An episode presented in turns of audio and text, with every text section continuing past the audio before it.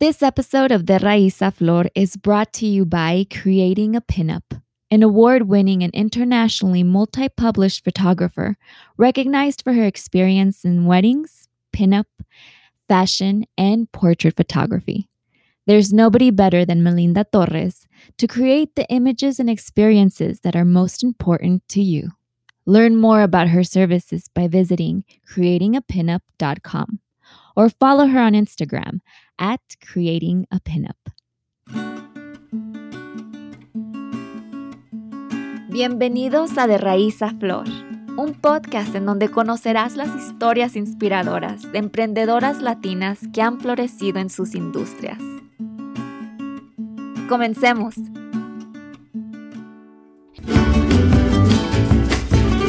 Hola, hola, welcome to De Raíz a Flor. I am your host, Anaísa Maya, and today I have the honor of introducing a true warrior. Dr. Yasmin Davidds is the daughter of immigrant parents who learned early on that she had to become financially independent to be truly free a graduate of the University of Southern California with a degree in business entrepreneurship. Dr. David spent went on to receive her master's degree in women's studies and her doctorate degree in organizational psychology. In 2001, she became an author and published her first book, Empowering Latinas Breaking Boundaries, Freeing Lives which led her to become recognized and highlighted as one of the top leading Latinas by Hispanic Magazine and as one of the most influential Latinas after sharing her story. As one of the top leading female negotiation experts in the US and Latin America, Dr. Davidds has spent time training and consulting thousands of corporate leaders in over 200 blue chip companies throughout 22 countries in the art and skill of negotiation. She is an entrepreneur, organizational psychologist, and CEO of the Dr. Yasmin Davidds Leadership Institute and Multicultural Women Executive Leadership Foundation. These organizations that are dedicated to the teaching, instruction, and development of leadership competencies, primarily focused on women in professional, corporate, and entrepreneur settings. In further pursuit of Dr. David's mission to elevate women's lives all over the world, in 2019, she announced the launch of the Global Leadership Retreats for 2020. Her commitment to the empowerment and development of all women leaders has brought her recognition and acclaim from the US Congress, the California State Senate, and the California State Assembly. Wow, that was a lot. I was like, wow, she sounds pretty cool. I want to meet her. You are amazing. And this is just a little bit because I was looking at everything that you have done and you are amazing. You have done so much and you don't stop. well, you know, I, I'm, I'm, I'm, when you're living your purpose and living your passion, it's like you just live. So to me, it's not like I'm doing something. I'm just living. I'm just living my best life. I'm just living to my purpose. So, and I'm just continuing to go with what I feel works. And, um, and it just ends up being so much. But to me, it's just kind of like, well, no, well, I guess. I mean, I don't see it that way. I don't see it as I'm going to do so much. I see it as what's my next thing and what's my next thing. And so, and just trying to be strategic and making sure I stay true to my purpose. Mm. But it was, it's, it hasn't been all unicorns and rainbows for you. Apart from it, yeah. It's been um, ups and downs, you know, um, and like any business, I mean, especially during right now COVID, having to pivot. I mean, when all the universities were shut down, and those are our partners, and and it literally, I had to, um, we had to pivot to go online. Literally, ninety five percent of our revenue was was shut down because we were in universities, and so we had to pivot to virtual and we're like, how are we going to transform lives virtually? We need the women present, safe space, the bonding, the connection, the hugs, the love, the support. And it's like, how the heck are we going to do that virtually? And we did, I didn't know we were going to be able to have the same impact um, virtually, but we pivoted. We went online. We had the programs, and literally after every class, we would survey the women. What did you like? What didn't you like? What can we do better? How can we change? What do you need? And we just kept getting their feedback and kept pivoting and changing until we were able to create the experience that the women were having in person. And not only were we able to transform lives, we now realize we have a virtual platform and can go global immediately much faster than we had originally thought. So we're literally launching five new programs in the next two weeks. Wow. Whoa, wow. I'm telling you, don't stop. Well, you see, as an entrepreneur, when you see opportunity, you know, from every disaster or chaos or failure, if you don't find opportunity, then it, it's in vain. It's like, I'm not going to fail in vain. I'm going to fail. It's because I'm going to do something with that failure or do something with that disaster, whatever it may be, and find opportunity in it. And then it makes it all worthwhile. Mm. So tell us how you got to be that way. Take us back to the very beginning. I know you you your parents are immigrants. Um, your mom is from Chihuahua. Actually, I'm from what? Chihuahua too. Oh my gosh, Chihuahua! My mom's from Camargo, Chihuahua. You know Camargo? Camargo. I have family there. Oh yes, I still have family there too. Oh, that's wonderful. So tell us a little bit more what it was like growing up. Well, you know, and I'm very, very open about this, and I write about this in my first book, my life story. In that, in that I grew up in a very, very dysfunctional family. You know, my mom from Mexico, um, my dad from Quito, Ecuador, came here with the second, third grade education, didn't, um, and really wanted to give a better life for their future children. And worked in factories, and um, my mom, you know, had my older sister and I, and um, when my my mom was working in a factory and she she was pregnant with my older sister who's two years older than me. She needed to go to the bathroom, and they were timing them. They would time them to use the bathroom, and say you cannot spend more than three point three minutes, whatever, in, in the bathroom, right? Because they needed to produce whatever they were producing. And so my mom, all she wanted to do was sit down because because she was standing all day, and she was eight months pregnant. And so when she went home, she shared with my father that um, she was so tired that she, you know, had to go to the bathroom and that she didn't even get to finish the bathroom because they were pushing her hurry up. And so my father said, you know, um, he had said that's when he decided that his wife would not have to go, she shouldn't have to live that way. Mm-hmm. And so he started, you know, take, taking, uh, buying stereos um, from downtown LA and going to the flea market, the swap meets on weekends, and putting a blanket over the car and selling stereos at that time before the Best Buys, before the big, uh, you know, um, stores when the Radio Shacks used to exist. Oh, you don't even know Radio Shacks. Oh, do you know Radio Shacks? I'm like, I keep forgetting, like, oh, cool. And um, so he became, you know, literally started that way, selling on weekends, and then became an entrepreneur millionaire within five years wow. of selling just stereos, radios, and then he would open a little shop, and then he had gift shops in the Holiday Inn. And with all that money came power. With all that power came control. And he was, uh, he's very machista um, in a very weird way, though, because he only had girls, right? Mm-hmm. Daughters.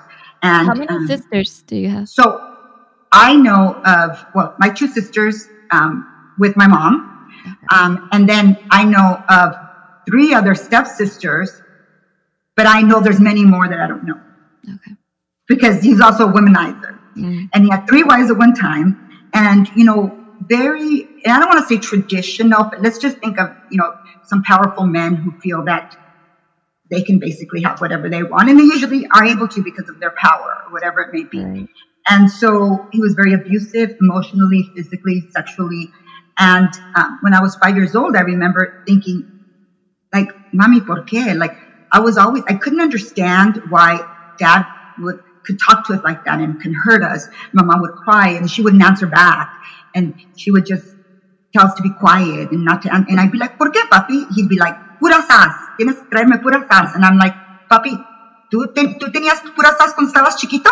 You know, she, my mom's looking at me like, he's going to kill you. My dad's like, ¿y tú quién te crees? I remember thinking, but daddy, you, why are you asking me for something unless you did to me? It was so like common sense equality. Like, I don't get it. So I asked my mom, you know, ¿por qué, mami? ¿Por qué, papi, hace esto? ¿Y por qué no los vamos? And she's like, mija, así son las cosas y no tengo educación, you know, I don't have, I don't, I don't have education, that's the way things are, um, you know, I don't speak the English language, and, and we just kind of pretty much have to put up with it. And I was like, oh no, mommy, when I grow up, I'm going to change the world and I'm going to make it better for women. And I said, better for women and poor people. I said, and, um, and, and she's like, oh, sí, mijita, ¿cómo? Like how? And I was like, I don't know. like, I just knew I'm just gonna I was going to do something. And, you know, sometimes I think back like, wow, like where did I get those guts, right? Like, I just was really gutsy. And I don't know. I mean, I was obviously born that way because my older, I would be like, my mom's like, we have go ask for more ketchup at McDonald's. And my older sister would be like, oh, I'm embarrassed. I'm like, I go. Can I have a hundred packs, please? Like, so I was just really gutsy. Um, and, but I also, I think I saw something that now I realize as an adult that I felt so out of control, right? At home, that the only way I can feel in control of my life was planning about the future mm-hmm. and how I can, I had control of the future and I had control of make things better. Because if I didn't see it that way at that time, my spirit would have died. Right. right. So I found a way to survive, and that's what children do all the time, right? They find whatever they need, whatever it takes for them to survive, to feel that there's hope. They will create this. So literally, my entire life growing up, I lived in the future in my mind. Mm-hmm. What I was going to create, what I was going to do, how I was going to do it, you know, so in order to escape the present and what I was living. Would you consider yourself a dreamer? Yes. Oh, yeah. A visionary. Because I always envisioned things that didn't exist. Mm. Right? The things that, because if I had already seen it, I already exist. I was like bored, like next, right? I envisioned things that didn't exist and that I feel could be created. Um, I do believe, and I've learned, and I teach this, that we can have all these dreams and visions, visionaries, and the world will knock you down over and over and over. And you start believing that it's not possible because you're knocked down so many times. But, and those times that I started like questioning, and I remember thinking, and then I'm very spiritual. I'm not religious, but I'm very spiritual. And I'd be like, God, you know, if this isn't my path, just let me know. And then the next day or two days later, something would happen that would reignite everything. And I'd be like, okay, got it, got the message. Like, so it, has been so that's kind of the journey literally so i mean throughout life i we grew up you know um, my my my older sister reported to the high school that my father had molested her. They removed her from the home. When we were like i was 14 she was 16 um, so he was he would go outside he would literally was very very controlling. At the age of 20 he tried to kill her and i was 20 he tried to kill our family. Um, and then I went into a deep depression, um, hit rock how bottom. Did you, how did you handle that? I mean, it's I mean, when, when know, this incident happened to you and, you know, and your was, family. Yeah, I was, I remember I was, I was numb. Mm-hmm. I was in survival mode. I literally didn't even cry until about four months later when once everything had happened and I felt safe and I was back, I was at San Diego State University before I transferred to USC. I was in my apartment. I was safe. We didn't know, our father had gone to jail. They let him out. We didn't know, you know, where he was, but I knew that he wasn't near me. And we had moved my mom into an apartment away. And I think that it's when I felt safe, it was like I allowed myself to feel. And, and it, I didn't even know why. I was just really sad. It was, you know, I had gone through depression, went through a chemical depression, and um, all the chemicals in my brain shifted and stuff. And you know, I didn't know this. Just, and this is very common that you know, women, Latinas, all women, people go through. No one talks about it, so they don't know. What's interesting is that I did a poll on entrepreneur women, and and actually I did some research. Entrepreneurs, especially women, and I would even say women of color more, um, Latinas and women of color have about a 30 or 40 higher percentage of depression than than people that are not entrepreneurs. Wow. Only because of the instability of the entrepreneur experience. I mean, there's a lot of joy, but there's a lot of ups and downs. Uncertainty. A lot of uncertainty. I mean, you have to have thick skin. You have to have thick. I mean, it's the most rewarding experience in the world. I wouldn't change it, but it's not for the faint, and it's not for someone that wants to live a peaceful life. I mean, you have moments of peace, but but no, yeah, not. but you know, like I thought I lived a peaceful life until COVID. I mean, I thought like I was entrepreneur, but I still had it under control, meaning like um, I had set kind of the business, was this and that. But when COVID hit, it turned my world upside down, and it was like, you know, so it became where the peace was it's a luxury right now, right? Until and luxury meaning like um, constantly trying to, to innovate and figure out ways in a world in a digital world that's not the world i grew up in. That's constantly changing too. So yeah. going back to how how did you when did you realize that that you did have um, that you were depressed? Because it's yeah. it's not a lot of the times we we're going through the emotions but we we don't accept it. Yeah no no no it'll it'll get uh, it, i'll be fine yeah so for me it had been gotten to the point where i was in san diego and i remember i would feel one day i literally uh, woke up and from one day to the next and i think this is when the chemicals in my brain shifted or something but i got out of i woke up and it hurt my body just ached like hurt to move i remember trying to move my finger and it would hurt like my hand hurt everything hurt i was in the shower and i was crying because i was in so much pain I didn't know why. I went to the doctor on campus. They did all these tests. I didn't have anything physically wrong with me. I told him what I had been through, and he said I had post traumatic stress disorder. And so, which, and he said, all you need to do is rest and sleep. And I'm like, by this time, my father, you know, was no longer in my life. So I was working three jobs, was, you know, on loans and, and three to, to, my, to continue paying for school and surviving and sending money home to give money to my mom too, because she, she depended on my sister and I um, to survive. And um, so I'm like, I don't have the luxury of sleep. He's like, sleep it off. I'm like, I can't. So literally, I went back home to my apartment and I would turn off all the lights and I, I all I wanted to do was sleep and I was dep- just really depressed. And then the, the thing that kind of shook me up or kind of woke me up a little was I got a letter from USC I had, I had applied to transfer to, that was my dream school, the USC Marshall School of Business Entrepreneur Program was the best in the world. And, um, but, you know, I got a, letter saying I had been accepted on full scholarship. And so to me, it was like a dream come true. I said, oh my God. So it gave me hope. And so that summer, I went home with my mom and before I transferred into USC in the fall. And I remember it was, I think it was July, sometime in June or July. I woke up one day and it was the depression was so bad because depression hit me where it, be, it immobilized me physically. Mm. Like the pain, physical pain. That's how it manifested. It manifests itself in different ways in different people, but for me, it was physical pain. And um, and so I remember waking up and saying, God, I, I can't, I can't live like this. I was in so much pain. Please give me the strength to find a way to kill myself, or help me, you know, get up and find the strength to to keep going. And so you know, my friends throughout the years have been, you know, I had friends who did speed, who did different drugs, and I was always against them. Had never done anything, and I had actually um, was president of the Dare program in my class growing up. I was always like, "Don't do drugs," like say no, you know. No. Yeah. So my friends would they wouldn't tell me they're doing it, but they would go into the bathroom sometimes, and I would know, but they wouldn't tell me because they didn't want to hear me lecture them, right? So, um, but I remember thinking, I remember they would stay up all night and they never talked about being in pain. And so I'm like, you know, I, I, I said, I literally felt like, oh my gosh, it's either I do something about this or I find a way to kill myself. I really felt those were my two choices. So I called my friend Michelle and I said, don't ask me any questions. Just pick me up, take me to wherever you go to about your, your, your, whatever keeps you awake. And so, um, she did. She took me to her dealer and, um, went in there. And I remember thinking, you know, God, please forgive me. And I promise you, I'm only going to do this to be able to start USC, and then I won't do it anymore. I just need to get out of bed. So um, I did my first line of methamphetamine, and I remember it was like all the pain was gone, all the fear was gone, the anxiety was gone, everything was like, I was like, oh dang, now I know why. Now I know why. I know why they all do it.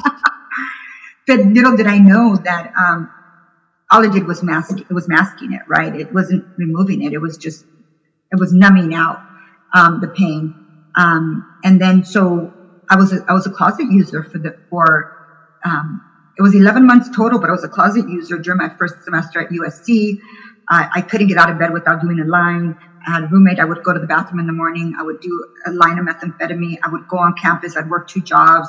I was on the dean's list. I was like doing well. And everyone's like wow you're so amazing. Your father just tried to kill you less than a year ago and look at you. And i was like i felt like a fraud because i mm-hmm. literally couldn't get out of bed without using drugs but i was self-medicating right? what would so, you like when you would see yourself in the mirror what would you tell yourself? Would you ignore well, that piece?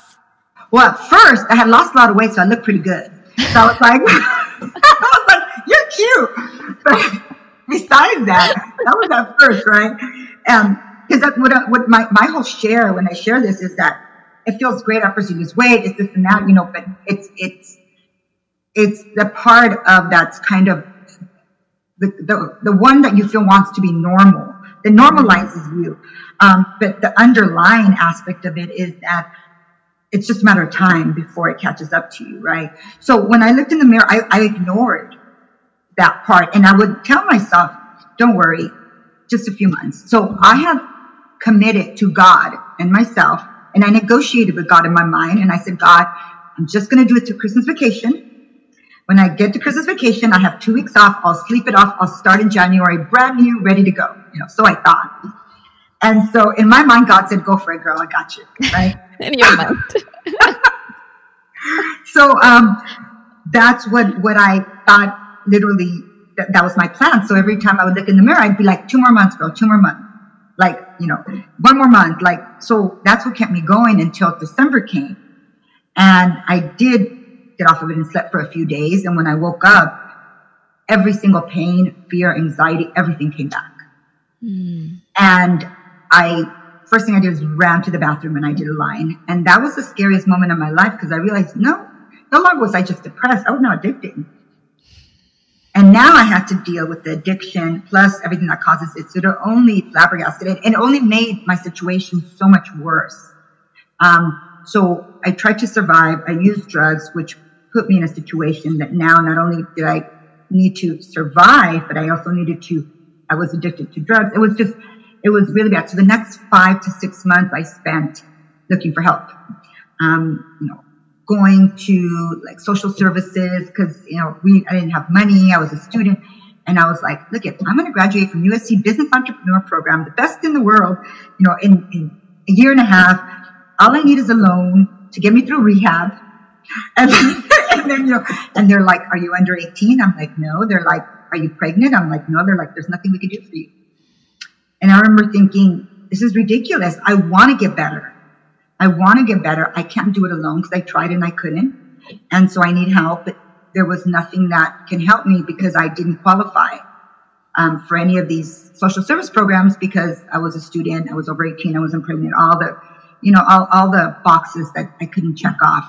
And we're thinking, you know, when I get older and do my thing, you know, at that time, and even even now, you know, when I get into Congress, I thought at that time, I'm going to make sure that no other Latina woman have, ever has to go through this again. That if they need help, they will be able to get help. That money will never be an issue. Um, so I went through all that until, um, you know, I, I, I the, the last day where I hit rock bottom was in, I think it was June 13th of 1993. I, um, I had got an internship with McDonald's Corporation. I was driving to my first day of, of in Woodland Hills. I was hadn't slept all night, right? Because now I was using a drug, but it, I was using more because you need more of it over time, and then it reverses the effect, right? It no longer works for you, and now it makes you more depressed. So. Mm-hmm you know, so but you keep doing more thinking. So it, thinking it, that it's going to be better, that it'll exactly. help if I do more. Exactly, it ends up being worse. So I hadn't slept for days. I was hallucinating, um, but I had to make it to the first day of my internship, and I was in my Suzuki Samurai at that time, which is a Jeep that they they were had a reputation for flipping really easy. Um, and I remember driving and planning my suicide, thinking, okay, I can't kill myself, just let people think I killed myself because they're going to blame my mommy, thinking, el que dirán, qué tipo de mamá tenía, you know, this and that. So I gotta, I gotta kill myself in a way where it looks like it was an accident. So that's in my mind. I'm thinking, and um, while I'm driving, because I was like, there's no way I can get to work on the first day. I was hallucinating. I was seeing people that weren't there. I was like, it was just too obvious. And I literally pulled off on a, it was my first miracle of my life, I can say. Um, there was I saw the Universal City Drive by Universal Studios, and I don't know what made me make, pull off there. I went to the first payphone. At that time, there was no cell phone. Um, and have you seen a payphone before? Yes. I went to the first payphone. I don't even know if they exist anymore. I grew up with payphones.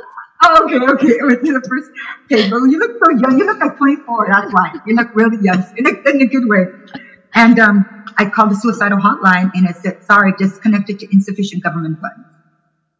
And I remember thinking, oh my gosh, like, and so I remember, and I called like two or three, um, like 411s at that time information to get rehabs. And they're like, you need $30,000, you know, to come in and insure. I didn't have any health insurance. And, um, so I remember thinking, I remember I started looking through my wallet. I was desperate. I didn't know what to do. And I found the number of a woman named Laura, who was a woman that I met over the phone through a suicidal hotline.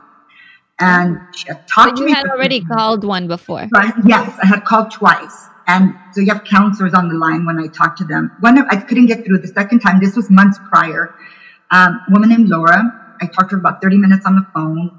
And, um, and she said, look, I'm not supposed to give you my home number mm. but I'm going to give it to you. If you ever need anything, call me.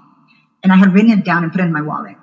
And I remember I had forgotten it was there. And I was looking through my wallet and I found her number and I remembered it and I called her. It was 6 a.m. on a Thursday morning. And she answered. I said, Laura, um, this is Yasmin. You don't know me. I spoke to you a few months ago on the phone. I don't want to live anymore. I want to die. Please help me. And she said, um, you know, I've been teaching yoga for seven years every Thursday morning at 6 a.m. And my alarm clock didn't go off this morning. And I, I don't, I didn't know why. And now I know because I know I said it last night. I know it still makes me emotional because she saved my life. I, I mean, she came, she picked me up. She took me to the Beverly Hills Women's Clinic and sat, we sat there for eight hours looking for a rehab. They wanted with, you know, no insurance and no money. I mean, we had to make all these arrangements, finally got me in. I went in there and I was there for 30 days and um, got clean and um, came out. And 30 days later, I started USC again, my fall semester. Did does your does your family know what's going on at this point? My older sister does because she's the one that took me to rehab, and she's the one that was uh, there with me. She was going through her own stuff, um, you know, also using at that time, but not in a way, not in a way where it had overtaken her life. Just more of a way that um, it just helped her deal. Um, but for me, it was literally out of control. That's the way I felt. And, um, and she knew, my mom didn't know. My mom thought I was on vacaciones. Mira, mija, vacaciones. I was in Laguna Beach, la casa la playa. And I, so, I mean, eh, so I I was on vacation. And um, the only person that knew was my sister. Mm. How, how did you feel like going through this you're in rehab you're you're the you were the model student you were doing everything the way you're supposed to do it right and and yeah. big how how how do you feel being in there i remember the first night that i was there i literally slept for like 18 hours like they let me sleep because they just kind of let you sleep off the drug right mm. and what I realized when I woke up, it's for the first time for years I felt safe. Mm. So safety, I realized, was something that I didn't feel out in this. I felt safe, felt nothing was going to hurt me, that I was okay, I was going to get help. And so I remember waking up going, it's a, it's, it's a, like a community, right? There's, there was maybe like eight of us there. And we had everything from like a homeless 60 year old guy to like a multi-million, a billionaire that a CEO of a big international company and everything in between. And it didn't even matter what you had or what you did. We were all there because of addiction. We were all there. We were all equal because we all wanted to get clean. And I remember getting up and going to the counselors and saying, okay, how long is it going to take me to fix me? Because I have to go home, take care of my mom. I have a little sister I need to take care of. I got to go back to school and I got to work like the summer. So can you tell me how long it take to fix me so we can go ahead and do it? I have a lot of things to do. a lot of things to do. People see places to go, right? And so they laughed. I'm sure they get they laughed at me and they said, "You don't have to be here. You didn't. We're not. You're not keeping you here against your will. You can leave at any time." And we're thinking, "Oh shoot, I tried that on my own and it didn't work." So I said, um, "Okay, you know, they said it, it'll take as long as it takes." Right? And I was like, so my need to feel in control was important because that's I felt so out of control, right? But I realized that um, the second step of the twelve steps is is um, surrendering, surrendering over to God, or surrendering over to a higher power, right? Mm-hmm. And I had grew up, grown up Catholic my entire life. Went to Catholic school, but rebelled against the Catholic Church because it just didn't make sense to me in a lot of things. Um, but in rehab, I found my spirit. That's when I found God again, but in spirituality, right? Um, and the reason why I say that is because um, two weeks in to rehab, I was supposed to give a $750 payment in order to stay. I didn't have the money. And so they said that was the agreement because I said I'll find it and I thought I could and I couldn't get it. And they said, you got to pack your bags pretty much and leave. And I wasn't ready. I'd only been there 14 days. I wasn't ready. I knew that I was full of anxiety. So the day that I was supposed to leave, I received a, a package in the mail there at rehab. And it was, um, it was a package from a friend named Peter, um, who had, was in Europe and had called my house. My mom picked up and wanted to see what I have, you know, say hi. And um, said he had a package he wanted to send me and wanted to get me something. So my mom said she's in vacaciones in Laguna Beach. Gave him the address where I was at. So she did that. And he sent me this package. And in the package, it had like gummy bears, like chocolates, the one that I like, and all this stuff, and some stuff that he got from Europe, and an envelope. And, and he says, um, um, from me to you, you know. And then I opened the envelope. Inside the envelope, there was $750. Not $1 more. Than and he didn't know anything. No idea. Don't tell me that's not a miracle. Wow. I mean, I mean, that's it to me, things like that, like, and it makes me so emotional because these are unex- things that there's no way he could have known. Until this day, he doesn't know. I mean, he knew, he knows because of like the book and stuff. I wrote it in my first book, but he didn't, he had no idea. Um, and I remember getting the money and saying, "Oh my gosh!" Going to my counselor and saying, "Look at look at what came to me." And he's like, "Get on your knees and thank God," you know. And that's the day that I found God again. That day because there was no. That's when I really started believing in miracles and things happening, and really believing I'm just going to have my life over to you, God, and let you do your thing. I'm going to have an illusion that I'm in control, which I'm not. Um, and then from there forward, I was I was able to stay for 40 days. Um, and but honestly, it was the most amazing experience of my life because, and I talk about this, and I did a commencement speech for Chaffey College um, last year, and I talk about how I realized there I learned that we all need a community to survive and thrive, and it didn't matter where you came from or what we just we wanted each to stay clean, and one person's success was all of our success because one person's falling off the wagon was everybody's fear because it could be any one of us at any time. So we were really invested in one another and, and helping each other, helping each other rise and, and stay clean. And that's when, that's what gave me the will to live. Um, because before that, I was felt alone and doing it alone, there wasn't a reason to live. There wasn't, it, it was so lonely. It was scary. It was isolating. But once I had community, it was a, it was the greater purpose. Mm. It wasn't just about me. It was about all of us succeeding. And that's what made everything worthwhile.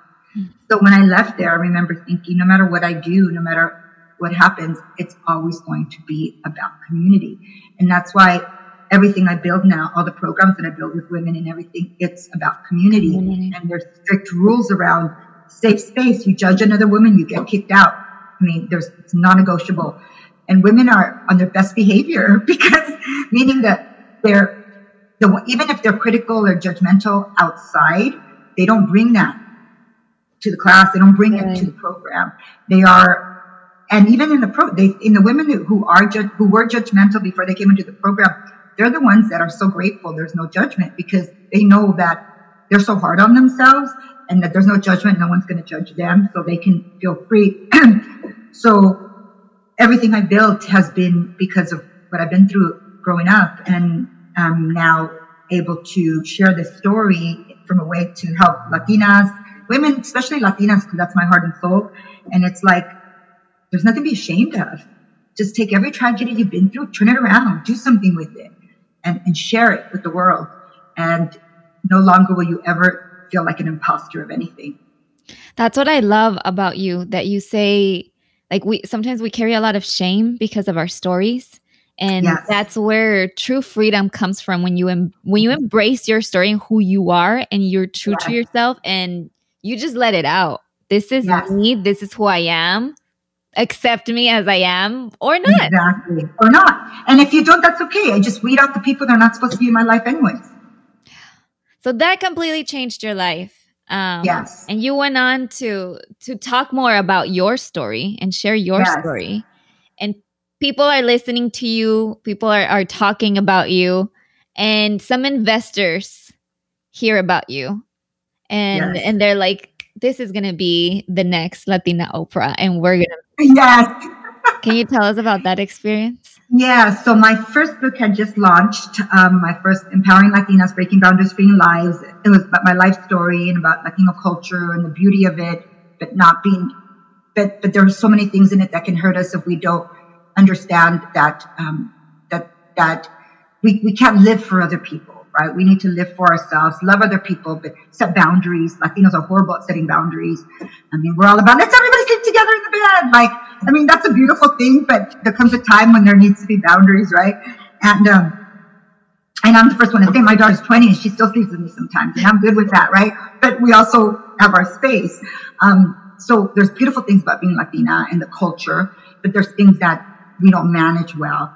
Um, nevertheless, in that book, it just kind of took off, and it was the first time a Latina had put her dirty laundry out there. So you know, because I talk about everything I shared with you, and um, Which we don't do. which, yeah. Especially this was 20 years. Next year will be 20 years. So literally 20 years ago. So it took on a life of its own and uh, speaking engagements, you know, in different coun- in Mexico, here, in different parts of the world. And I remember speaking at an event, and there were some investors there that had seen me speak, and they saw, especially the younger um, folks, it, it- Latinos, they kind of just came at me and oh my gosh and thank you and they were crying and they were just so impacted and they're like they saw dollar signs right? They're like well this this woman has impact so that means that they will listen to what she says what she tells them what she sells what she tells them to buy. So they thinking well then there's i mean they just were thinking to me they pitched it to like we want to help you help your community. Right? Mm. and i was like i was naive. Right.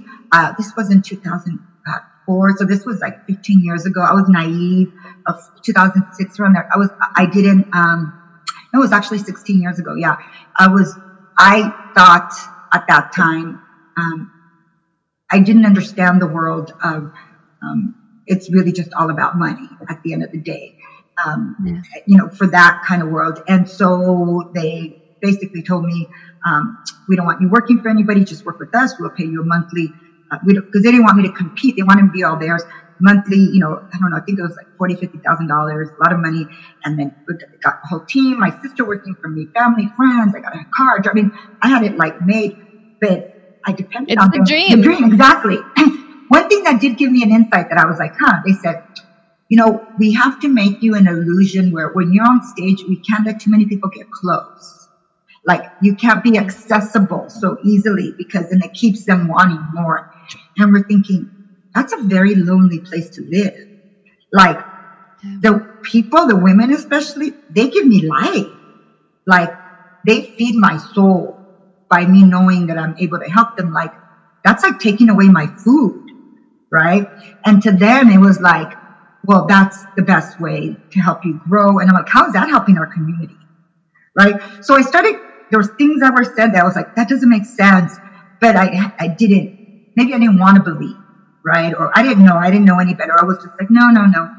Until one day they just came to me and said, we have a contract here.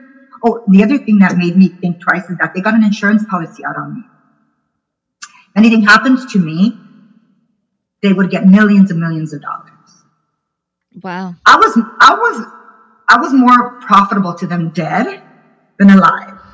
So I'm like, whoa, like that would be an incentive for them to kill them. I mean, you know what I'm saying? Like, it doesn't make any sense. Like, you get a policy out on yourself and you leave money for other people.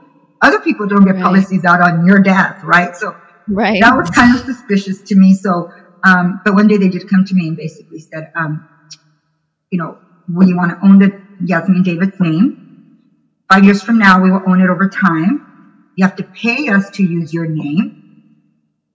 And basically, if you don't sign this contract in 24 hours, we're pulling all your funding, we're stopping all your projects, we're firing everyone, and basically, good luck. And I remember I was devastated. Um, and I was just like, I knew I couldn't sell my soul, but all these people depended on me and, you know, work wise and had a house payment, took care of my mom and my daughter, single mom. Um, you know, raising my daughter by myself and, and, and taking care of my mom financially. And so I was like, what am I going to do? And I remember going to my, my team and my employees and telling them, and they're like, you can't do it. I said, I know. But I don't know how I'm going to live. And they're so sweet. Many of them, they gave, they wrote me checks for their savings, money they had in their savings for me. Now, of course, I didn't take it. I was like, you're crazy. They're, but that's how much they believed in me and what I was doing. So to me, it was like, it just showed that they were, so they were invested in my message. Um, and, mm. and, and to me, it was like, I can't, I would never do it anyways. Even if I wanted to do it, I wouldn't be able to. It would be like, I wouldn't even know how to be like, I couldn't shut up. Like, you know, if they told me don't talk about this, I would still talk about it. Like, so I would like violate every contract. I would be horrible. So it wouldn't make sense. So I literally said no. They cut everything. They fired everyone. They, um, and I lost everything and I lost my home. I lost, um, um, basically how to start from scratch again. And I told myself, I'm going to start from scratch again, but this time it's going to be on my terms. And I'm going to build slowly over time everything I've ever wanted. And it's not going to be a destination. It's not about when I get here, I'm going to, it's going to be about the process and just, I'm going to embrace the process of the journey. I don't know exactly where I'm going to end up. I just know that it's going to have huge impact. I know it's going to be satisfying, fulfilling, living my purpose. And I'm going to be happy because happiness has always been my number one priority. Do you think what you your the spiritual side that you discovered previously when you were in rehab helped you get through this? Absolutely. Oh my gosh. It it made me realize that at the end of the day, we all worry about it. Get it done. Nobody gives a day. You're, you're, you know, whatever happened, you're yesterday's news, and then done. Yeah. I mean, it, it, really at the end, people do not care. They talk in here and there, but it, it, it all becomes irrelevant. And I realized that it just all wasn't work. You know, that all that didn't matter, and that um, that what I also realized a lot is after I came out of rehab I went again at US, started at USC. I shared with a few people what I went through, and literally women that I didn't even know would come up to me and start sharing with me about being raped, about you know, being whatever they went through. And I'm like, you don't even know me. They're like, I feel safe with you because they knew I wouldn't judge them. Mm-hmm. So being judged is, is a woman, a person's number one fear, right? Is being judged by another, and and and and so to me, people, I started hearing life stories of people of everything from people living on the streets to like billionaires. I mean, everything in between. And I realized, oh my gosh, we're all the same. We all just want to be loved. We all just want to be accepted. I don't care what degrees you have or where you went to school or how you grew up. Human nature, human beings want to be loved and accepted for who they are. And so when I went through this with, with the investors and I, and, and, and I went going through this whole spiritual thing, I realized at the end of the day that I have been through so much already. If I went through that and survived, and then I put it in God's hands, I said, God, you will direct me to where you want me to go. Because I really did feel at that time and can still feel now that I'm not living for me, I'm living for Him.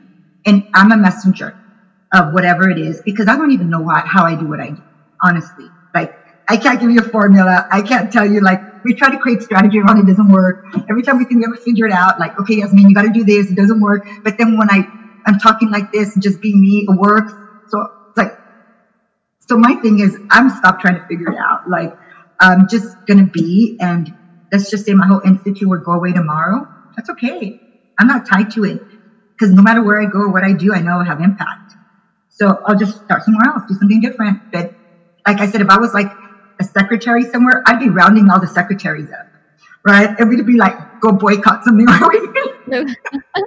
we would like, or create something like, or if I was like, if I was a homeless person, I'd be rounding all the homeless people up. Like, that's just kind of my. Wherever life puts you, you're going to be doing something. And so you have no fear because you know you're going to be okay. I have fear, but I don't let it, I don't let it define um, what I'm going to do because I just say, okay, God, I literally have to let it go.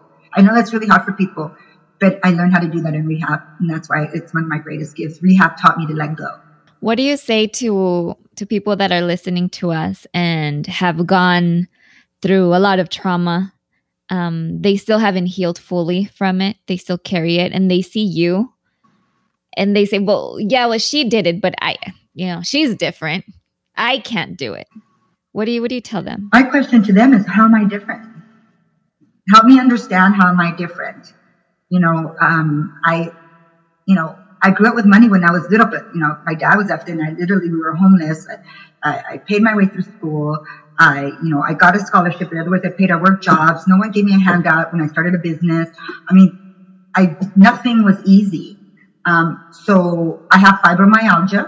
I suffer from fibromyalgia now. I have since I was 18, which means I only have a certain amount of energy during the day, and then my body wipes out, and I have to rest. So I don't. Yeah. So that's something I live with for the rest of my life, probably. So I see everything as a gift, right? So even my fibromyalgia is a gift because that means I have to manage my energy very strategically. Mm. And I don't waste time or energy on people that don't deserve it. Like meaning like negative energy out because it affects me like yeah. out. So yeah. you don't have time, have time for, it. for it. So I'm like very selective about close circle in my life, about what I do, about how I spend my time, who I let in my life, because I know that I'm limited on energy and it has to be, um, it has to nurture me in order to keep doing the work that I'm doing. So I see every, so that was a gift because if I didn't have fibromyalgia, who knows, I'd probably be all over the place. I would have like only need four hours of sleep. So I'd be, who knows, I would have like no structure or something like, so it's all perspective. It's all, you know, I know it's not easy, but it's all how you see the world and see your life and see situations. And if you see them as opportunities and gifts and what you can learn from them, there's nothing in the world you can't do. But if you see them as barriers and limitations, then there's nothing you can do. That's beautiful. um, right now we're gonna we're gonna go on to, to a segment that we call pétalos. Pétalos, pétalos pétalos, you know, uh, like petals, oh, since yeah. it's the flora raíz. Oh, oh that's very good. Um, so we have a series of questions okay. That I'm going to ask you. As I've done more interviews, they've gotten a little bit deeper, but we want you to answer them with the first thing that comes to mind. Okay. So the first one, do you have any rituals that are necessary for your emotional well-being? Yes. What What are they? Um, whenever I'm exhausted, if I can, I cancel everything the next day. If I'm too exhausted. And um, if I can move things around, I reschedule them. I turn off my phone. I turn on the TV because it occupies my mind and does, my mind doesn't work if I focus on something. And I lay in bed all day. I love that. You don't push, you you really listen to yourself.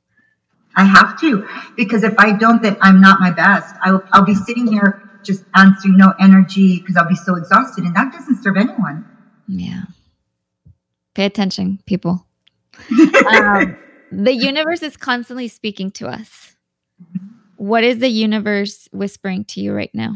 Possibilities. There's possibilities in everything. Um, lately, it's been start see the see the world or see things in completely new ways. So even like say my phone, like the way I saw it yesterday, it's telling me look at it in a new way you've never seen it mm. before. I don't know what that is yet, but it makes me start thinking counterintuitively. And so I don't know, maybe, you know, when I figure it out, I'll let you know, but I don't know why or what it's supposed to teach me. But I, I'm, I'm, I learn not to be tied to the outcome. Like you said earlier, right? It's about your journey. You're focusing on the journey. You're not going to focus on, on that when you get there. It's now. Yeah, and see, growing up, I always focused on that, getting there, meaning, you know, and that's what we learned, the five-year plan, this and that. And I try to apply that now, and it doesn't work because I'm like, it goes against everything I believe in now. So sometimes it's like, like we make sales revenue goals we need to meet, and it's like, it's about impact. So sales, so so the thing is, we, we can't meet that goal if we're not having the impact. So it just reverses everything. My thing is, you know what? I just I can't run things the way a traditional business runs. We have to, re- I have to be lead through my spirituality. Mm. I have to. So on that, you know already what what life is asking of you. But yes. what do you think life is asking of us all as as one? I think, you know, recently I was interviewed and for a leadership report. And the title of that report I just found out yesterday, which I think goes to what, what you're saying right now is a return. The, the report's name is a return to humanity. Mm. And basically, um, and I think what the world is calling is as everybody, to me, it's always been and who I am. And I always hope that our world can see things as people, as beautiful and experiences and emotional well-being more important than profit. And you know people are important than profit. All the things that i've always believed in that our world has especially in the us has always been like not really like yeah yeah okay whatever. Um, i'm starting to see that people are starting to realize that you have to have both.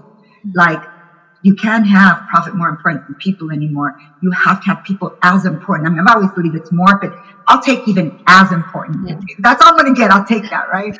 And so I think that um, to me, it, it's it's rewarding um, that they see like emotional intelligence, how important how important it is, um, the employee engage, all the stuff that they kind of companies used to see people as liabilities, right?